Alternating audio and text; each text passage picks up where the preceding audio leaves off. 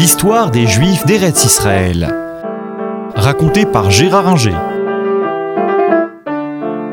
638, six ans après la mort de Mahomet, Muhammad, euh, le calife euh, Omar, qui euh, dirige l'ensemble des troupes arabes, entre à Jérusalem et chasse les Byzantins de toute la Palestine. Pour les Juifs, c'est une bonne nouvelle, indéniablement, parce que les musulmans se montrent beaucoup plus tolérants que les chrétiens. Omar autorise les Juifs à se réinstaller euh, à Jérusalem, fait déblayer les ordures qui euh, s'amoncelaient sur euh, l'emplacement du temple, fait nettoyer le site, y compris le mur occidental, avec de l'eau parfumée à la rose.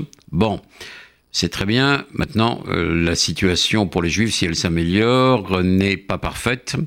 Et Omar va créer euh, le statut de dhimmi, valable aussi bien pour les juifs que pour les chrétiens, à savoir que la religion juive et euh, la religion chrétienne, qui sont euh, des religions du livre, sont autorisées. Les juifs peuvent prier, peuvent construire des synagogues, mais ils doivent payer un impôt spécial en échange de cette protection et après il y aura des règles encore plus restrictives dans certaines régions et euh, à certaines époques, à savoir que euh, les juifs ne peuvent pas monter à cheval, doivent euh, céder le passage aux musulmans, etc. Mais enfin, au début, c'est surtout de l'argent qu'il faut verser aux conquérants.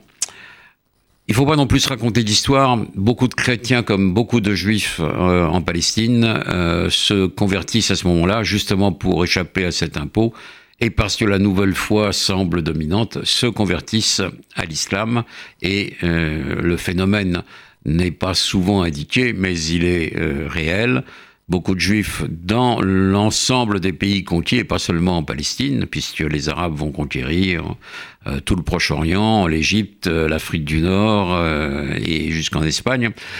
plus tard, beaucoup de juifs vont se convertir à l'islam et disparaissent du judaïsme. Il n'empêche que la vie juive continue, il y a toujours des écoles et des euh, académies euh, juives euh, en Galilée, autour de lac de Tibériade, et il y a quelques familles juives installées à Jérusalem.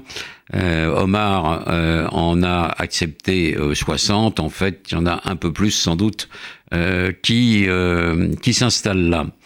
Euh, Omar va créer euh, à l'emplacement du temple euh, le dôme du rocher, ce qu'on appelle improprement la mosquée d'Omar, parce que c'est pas une mosquée, c'est un lieu de pèlerinage.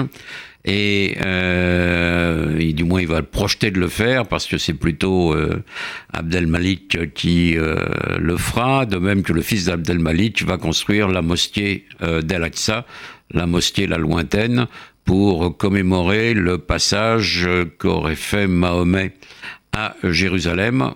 À lire le Coran, d'ailleurs, on ne sait pas très bien s'il a rêvé ce passage à Jérusalem euh, sur son, sa jument Bourak avant de monter au ciel ou s'il l'a réellement fait. Euh, les théologiens peuvent en discuter à perte de vue. Euh, donc la vie juive se passe pas trop mal sous euh, les euh, califes, euh, même si ces califes changent. on a affaire à des califes qui s'installent ensuite à Damas, les Omeyyades, puis des califes installés à Bagdad, les Abbassides, avec notamment le célèbre Haroun al-Rachid qui envoie des présents à Charlemagne. Euh, à cette époque, l'islam est euh, plutôt euh, tolérant. Il n'y a que quelques exceptions, mais elles ne sont pas nombreuses. Ce, certains califes se montrent hostiles, mais généralement, ça ne dure guère. on assiste à des, à des changements de dynastie et notamment l'arrivée d'une dynastie égyptienne, les Fatimides, qui sont chiites, mais pour les juifs, ça ne change pas grand-chose. Le problème qui va se poser, ça va être l'arrivée des Turcs seldjoukides, des Turcs qui sont convertis à l'islam depuis peu, qui vont prendre Jérusalem et qui, comme tous les nouveaux convertis, vont faire preuve de zèle et interdire la ville euh, aux juifs et aux chrétiens. Et cette, information, cette nouvelle va avoir un grand retentissement euh, en Occident, puisque euh, ça signifie que la ville est religieusement à nouveau, et pas seulement politiquement, aux mains des musulmans, euh, des musulmans euh, fanatiques. Les chrétiens ne peuvent pas venir y prier.